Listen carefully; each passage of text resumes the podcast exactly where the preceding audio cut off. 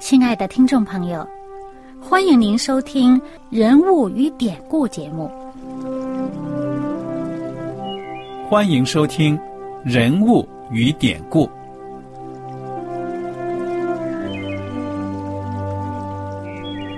听众朋友们，当你读圣经的时候，不知道有没有过这样的想法：生活在几千年前的圣经人物，与我们这生活在二十一世纪的人有什么相关吗？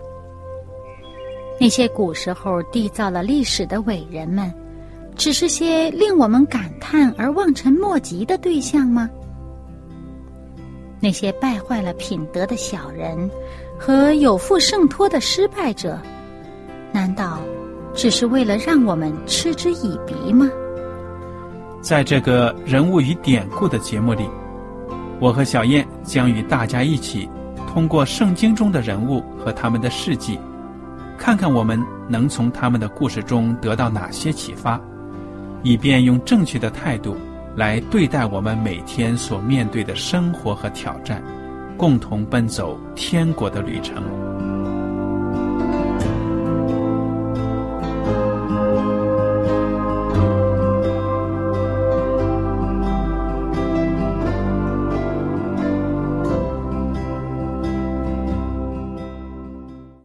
听众朋友们，你们好，我是艾德，我是小燕，大家好。很高兴又能跟您坐在一起来研究圣经当中的人物与典故。我们接着来看《列王纪上》第十章，《列王纪上》第十章。从这第十章开始呢，就有很多的篇幅是来描写这个所罗门王他的智慧、他的财富，可以说呢声名远扬，吸引了很多的崇拜者。第十章一开始呢，就提到了一个人物，小燕，你说这个人物是谁呀？示巴女王。对了，英文呢就是 Queen of Sheba。示巴女王呢，在这个典故在西方的文化当中呢是很有名的，因为呢，据说她是一个在非洲大地呢当时一个非常富有的一个国家的女王。至于这个国家究竟在什么地方，至今呢都没有结论。示巴女王究竟长得什么样子，没有人知道。是白人呢？是黑人呢？不清楚。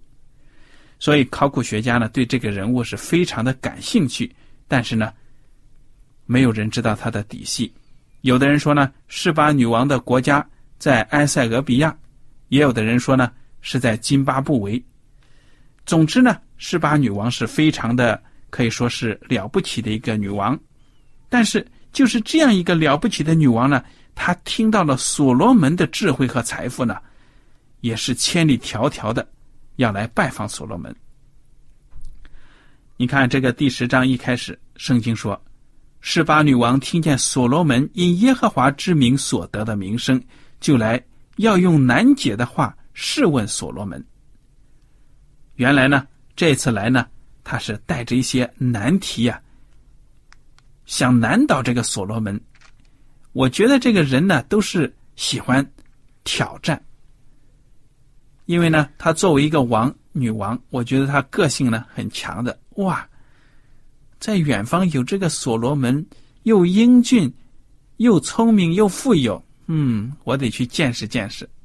其实我想啊，他本身呢，呃，他从他的这个臣仆传来的这个消息，或者百姓传来的消息当中呢，他大概已经知道所罗门的一些事情，于是他很仰慕，很想求教。那么究竟呢，这个呃，所罗门是呃聪明到什么地步？他的智慧有多高有多高深呢？他可能不知道，而且在。那个年代的人呢，往往像比如说出谜题呀，或者是呃一些什么真格言之类的这些，呃，好像是往往是测试或者说想窥探对方的这个呃智慧啊、聪明的这么一个途径吧。嗯哼，嗯。而且你想啊，如果这个示巴女王离所罗门很远的话呢，很可能还要克服一个语言的障碍。嗯，那说明，如果能够进行沟通交流的话呢，要么借助翻译，要么自己都得很行啊。他们应该有这个商贸方面的交往的，对呀、所以呢，有翻译这个不奇怪。嗯，好，这个圣经第十章第二节，《列王记上》第十章第二节就说了，跟随他到耶路撒冷的人甚多，又有骆驼驮着香料、宝石和许多金子。他来见了所罗门王，就把心里所有的对所罗门都说出来。所罗门王将他所问的都答上了，没有一句不明白、不能答的。哇，你看看，这个女王呢，真的是出行啊，前呼后拥的，带着很多礼物来献给所罗门王。嗯，那么至于他问了一些什么样的难题呢？圣经很可惜没有记载，对不对呀、但是呢，圣经说所罗门呢将他问的都答上了。让他挺满意的。对了，那么所罗门呢也是款待这个示巴女王。而且还有呢，这个所罗门的这些侍从啊，服务的这些仆人的这些衣着啊，还有他这个呃王宫呃这个殿的这个华丽呀、还有呢呃他看到这个耶和华圣殿，他不能进去啊，因为他外邦人。他看到圣殿的台阶儿，哇，都羡慕的不得了啊！嗯这圣经圣经上说他诧异的神不守舍，哇，一个女王本来是很有风度尊严的，竟然到了这里面，感觉到自己哎呀，好像乡巴佬一样啊，没见识过这么多东西，竟然说他神不守舍，那么他真的很佩服啊。他就对王怎么说呢？你给我们读读第六节好吗？嗯，他说：“我在本国里所听见论到你的事和你的智慧，实在是真的。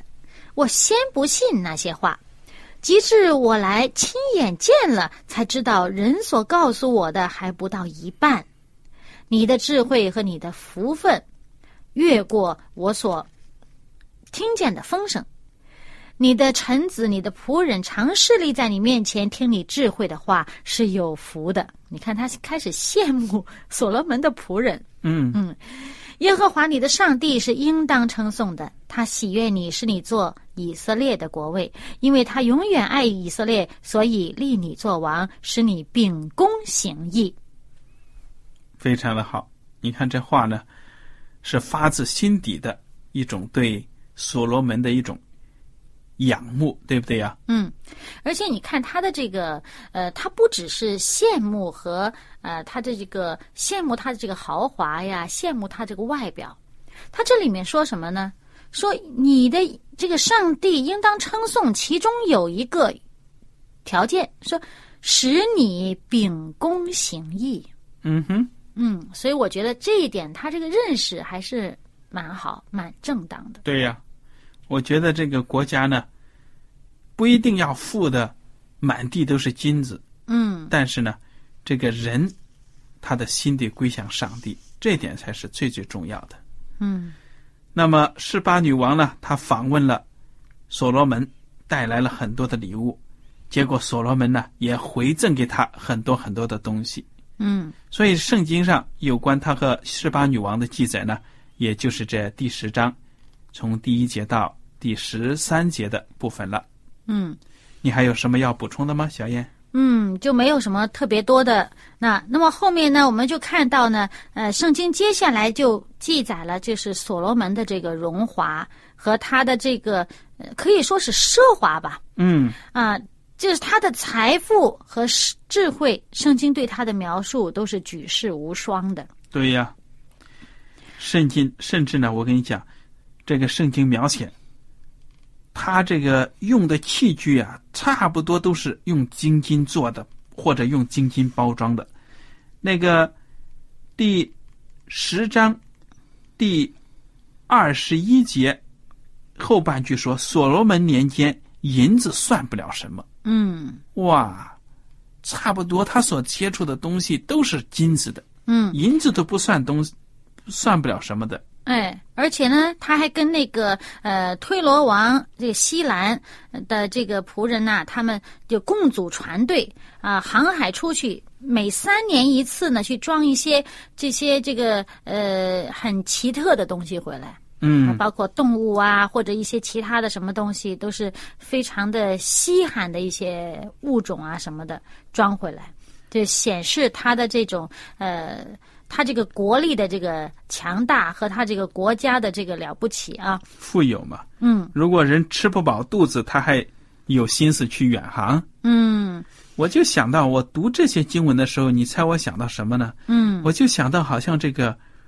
中国的时候，马可波罗到古代来到中国的时候，元朝啊什么什么，嗯嗯那个时候他就羡慕的不得了，说对呀，原来中国的文明这么发达啊什么的。嗯我也想到啊，这个历史上啊，一个国家的兴衰，也实在是让人唏嘘感叹，对不对呀、嗯，但是我们在这里面看啊，看这个圣经里面讲，刚刚我们看到这些都是他的财富，这金子遍地差不多。嗯哼，好，接着呢就讲所罗门的这个马兵，是不是？讲到他这个战车马兵，哇，有多少呃多少千的车，呃有多少万的马，然后这个哇囤积的各个地方，然后呢，他那个几乎好像是，呃，说他这些马都是从埃及带来的，这商人都一群一群的按着定价买，几乎就是买断这些这个这个埃及的马这么一个生意，哇，看到，然后接着十一章呢。就讲到这个所罗门王的这个异族的妃嫔。离弃了上帝，啊，所以我就想这一前一后的对比，也不知道描写那些财富的时候，这记录的人是怀着一种非常怀念的心思呢，还是一种悲哀的心情在记录他的财富，对不对？嗯。因为我觉得，虽然作为一个国家说起来，哎呀，我们国家很有钱的，家家都有洋房、汽车啊什么的，但是紧接着看到是什么呢？民风败坏呀什么的。你说这种对比，有那么多钱有什么用？嗯，所以你看看，我们就看到这些记载啊，而且我们知道这上面在这个《列王记》的这个记载和这个《历代志》的记载，在这些方面都是差不多，都是这样写的。那么我们就回过头来，就让我们想起这个上帝给以色列百姓的这个忠告，借着摩西的忠告，是在《生命记》第十七章从十六节开始，这里讲到。只是王不可为自己加添马匹，也不可使百姓回埃及去，为要加添他的马匹。因耶和华曾吩咐你们说，不可再回那条路去。第十七节，他也不可为自己多立妃嫔，恐怕他的心偏邪；也不可为自己多积金银。嗯，见到吗？对呀、上帝呢已经告诫了，我拣选你做一国之君，不是要你享受的，是要你呢在这个国家呢做一个属灵的领袖，对不对呀、嗯很遗憾呢，人在这种权势，在这种荣耀的影响之下呢，很容易就迷失自己了。嗯，你看他这里面呢，特别强调君王要做什么。这个《生命记》的第十八章讲，他登了国位，就要将祭祀立位人面前的这律法书为自己抄录一本，存在他那里，要平生诵读，要平生诵读，好学习敬畏耶和华他的上帝，谨守遵行这律法书上的一切言语和这些律例。嗯哼，二十节说什么呢？免得他向弟兄心高气傲，偏左偏右，离了这诫命。嗯那其实上帝说，你不要就是说，呃，马积攒那么多的马匹啊，你的心不要向着说是我要这个国力强大，要要这么多的军队啊，然后呢，要要这么多的非病，要这么多的钱财。因为当你的心是向那些东西作为保证的时候呢，你就不以上帝为你的保证了。对吧？呃，当你的心里边想着这个钱财、想着美女的时候呢，你也就离上帝很远了。嗯哼，那么结果果然呢，我们看到这个圣经呃《列王记》上十一章讲到啊、这个所罗门他后来怎么样？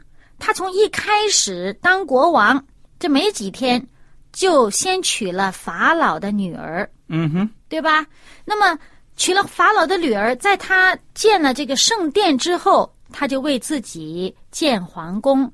那么这个皇宫建的时间还比圣殿还长。然后皇宫一建好，法老的法老的女儿就住在里面了。他就是圣经甚至说这是为法老的女儿建的皇宫。嗯那么有了这个法老的女儿还不够，后面呢又说说这个在十一章就说了，呃，说他又宠爱许多外邦女子，哇，这里面罗列了各个这个呃族的这些女子，而且说呢，论到这些国的人呢，耶和华曾晓谕以色列人说，你们不可与他们往来相通，因为他们必诱惑你们的心去随从他们的神。嗯哼，而事实上就是这么回事儿。那么他上面讲，所罗门却恋爱这些女子，所罗门有妃七百，都是公主，还有嫔三百，这些妃嫔诱惑他的心。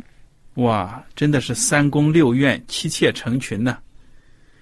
那么你看到这个圣经讲的很清楚了，他娶了这么多的老婆啊、没好效果，都诱惑他的心。哇，可以想象啊，各个民族的女子把他们各自的偶像呢带到宫里面，嗯，这个花样那个花样啊，天天就可以说是娇声娇气的引引诱他来呀，你陪我一起来拜什么呀什么的，嗯嗯嗯嗯。哇，那我们看这个第六节说什么？所罗门行耶和华眼中看为恶的事，嗯不效法他父亲大卫，专心顺从耶呃耶和华。那而且他为这些这些妃嫔呐、在这个耶路撒冷对面的山上建筑秋坛。哎，这个圣殿是在山上，他在对面的山上，这整个就是与上帝这个圣殿这个分庭抗礼嘛。忘了，所以说他的信仰出现了极大的危机，对不对呀？他的危机不要紧啊，你一个人的问题，但是他影响全国的人，对了，他把他自己这个混乱带到国家里面来，使全国的百姓就是不知道怎么侍从了。对呀，上梁不正下梁歪吗？而且呢，最重要是什么？他是一个可以说是几乎上是一个领袖，他这个政治领袖不仅是，而且他也是一个精神领袖。嗯哼，那么他在这方面这样做，而且以前做的是很对的嘛，他以前做的对，当他做错事的时候，特别能够诱惑人。嗯，你想，你以前都做的对，人家就信任你做的决定是蛮好的，那么人家跟着你做，哎，但是你都做错了，那人家不是一起都错了，所以他整个就把这个歪风邪气带到国家里面来，使整个国家的这个灵性状态衰败了。嗯哼，他这个圣殿里面，虽然在他刚刚这个圣殿建好的时候，他呃照着他爹的这个呃所派的这个这个规矩啊，呃有这个侍奉的人，什么立位人呐、祭司呢，都是轮班的，呃都是分班的去侍奉上帝。但是呢，他好像这个祭司立位人做一套，他自己做一套，逐渐逐渐的。越走越远，而且实在是离上帝太远了。连圣经上的评论，他是做耶和华眼中看为恶的事。嗯，那这时候呢，耶和华上帝就向所罗门发怒了。第九节说，耶和华向所罗门发怒，因为他的心偏离向他两次显现的耶和华以色列的上帝。对呀，这个所罗门背弃上帝。那么紧接着下来，圣经记载就有什么样的祸患呢？内乱，内乱。本来他很，本来他是很平安的，他名字叫所罗门呢，也是一个很和平的一个王。嗯哼，啊，上帝曾经应许说，他这个在位的时候呢，这是四周围的人都不攻打他，是不是？对呀。但是这里面呢，没有外族来攻打你啊，你自己出内乱了。而且呢，其实不光是内乱了。所罗门的敌人也从四围开始兴起了，就在他的国家周围，嗯、各个民族呢、嗯、都要起来攻打他了，对不对呀？呃，首先我们看到圣经上讲的这几个人呢，一个叫做哈达，也是他自己国家出，就是说他当初去呃攻打这个以东人嘛，那么这个就是以东人剩下的这个嗯，怎么说呢？以东王的这个后代。嗯，他就做这个所罗门的敌人了。他逃到埃及去，受到埃及的这个庇护，呃，法老也很器重他。但是呢，他就说他要回自己本国去。那么在他，圣经说，在他这个在的时候呢，一直都做所罗门的敌人。嗯哼，接着是一个叫做利逊的，啊，这个利逊呢也是做这个所罗门的敌人。嗯。那么具体的故事呢？其实我们也不用讲很多了。嗯，还有一个比较这个出名的人物耶罗伯安，对不对呀？这个可是最大的，也是这个破坏力最强的这么一个敌人。这个耶罗伯安，实际上本身还是所罗门一开始还挺器重他、栽培他的。嗯哼，但是后来他谋反了之后呢，在所罗门去世之后，这个耶罗伯安是跟所罗门的儿子可以说是。划地而治的，对不对呀？嗯，造成了一种分裂的局面，所罗门的儿子没有办法的了。嗯，所以你看到这个内乱呢，还有这个外面的敌人攻打呀，后来都有的。这个以色列呢，常常的就处在这种混乱当中。所以呢，嗯，我们前面讲。呃，说所罗门的晚年啊，非常的糊涂啊，非常的混乱，简直这些外邦女子搅得他呢，根本不知道是怎么一回事了，完全就是失去了他之前那个清明，他的那个智慧哈，就是好像这个属天的这个智慧的变成属世的一个聪明，嗯，那么就是呃一直在这个混乱当中。可是呢，我们要记得圣经当中有一卷书叫做什么呢？传道书，嗯所罗门晚年所写的。嗯，这本书呢，这是讲到他看尽了整个这个自己人生的这个这个呃，整个的这个人生的这个起伏吧，可以说是。虽然他一直做王，不算什么起伏，但是他灵性的这个起伏。对呀。嗯，那么在这个传道书里面呢，我们就。可以说，它真是一个智慧书。那圣经把它分类也分成一个智慧书。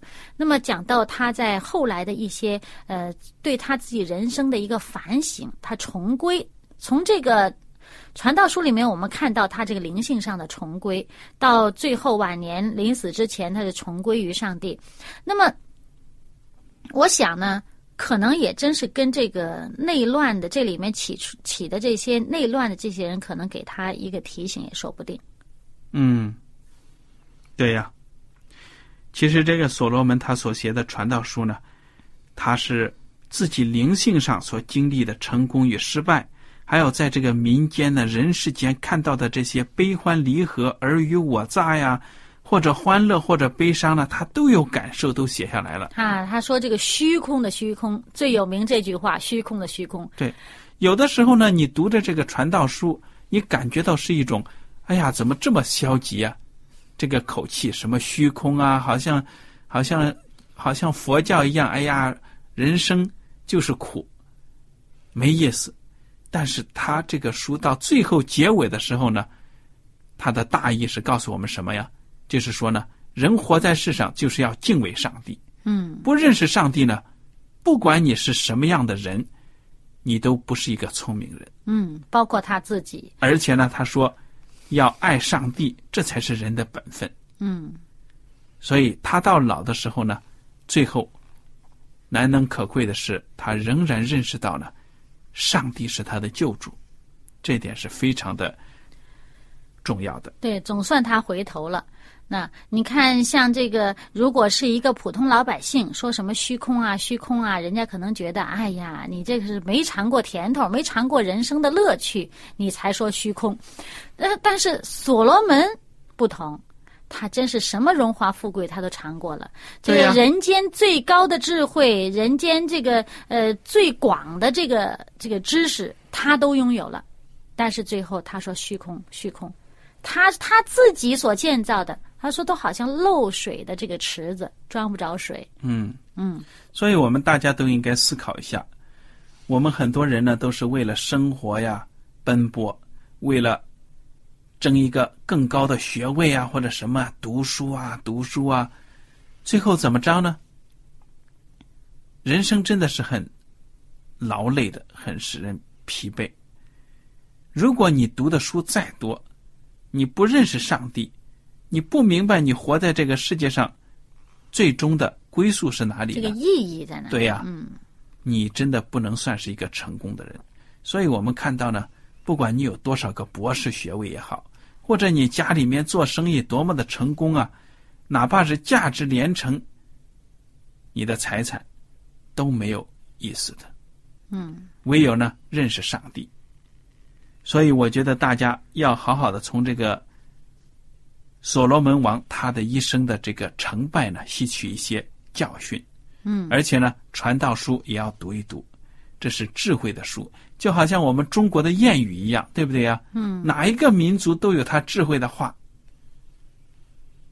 什么，比如说骄傲和这个失败是怎么联系在一起啊？满招损，谦受益，嗯这个词，这就是我们中国人这个可以说是总结的一个谚语。嗯那么在这个真言书里面、传道书里面都很多很多的。嗯好，小燕还有什么补充的吗？嗯，我就觉得是，真是所罗门他的智慧在这些方面，上帝给他这个大有智慧。可是呢，他在自己的生活上实在是这个智慧不足。嗯，他好像研究这个大自然的现象，连研究呃人与人之间的关系的规律，他很有智慧。但是他用在自己身上呢，实在是太欠缺了。就从他怎么样教养的这个孩子们，你说他这么多老婆，呃，肯定的孩子不不是他自己教吧？嗯，肯定是太太们教吧？你是看那个这个继他王位的这个呃罗伯安，一上任就闯楼闯祸了，捅娄子了。嗯哼，那显然就是这个父亲对他这个影响啊，呃，实在是有很多负面的东西。嗯嗯我们看到这个所罗门的一生，真的让我非常的感叹。年轻的时候呢，那样的聪明，又对上帝呢，非常的热爱，但是怎么会就变成这样子不可收拾的地步？真的是让我们值得这个吸取教训呢，警醒。对，所以我就想起来，圣经当中有一个人做了一个祷告，嗯他说：“求上帝啊，让我不要过于富有，以免我忘了上帝。那就是这个真言书嘛，第三十章七和八节。我想请大家呢自己找到这个经文读一读，这是一个祷告。这个祷告的人呢，求上帝给他两件事，是哪两件事呢？我请大家呢自己把这经文找出来读一读，《真言书》第三十章七和八节。好了，今天的时间呢到此就结束了。如果您有什么问题和想法呢，欢迎您写信来。我们感谢您今天的收听，愿上帝赐福你们。下次节目呢，再会。”再会。喜欢今天的节目吗？若是您错过了精彩的部分，想再听一次，可以在网上重温。我们的网址是 x i w a n g r a d i o 希望 Radio，或是找旺福村也可以找到。记得把好东西介绍给您的朋友，与他一起收听。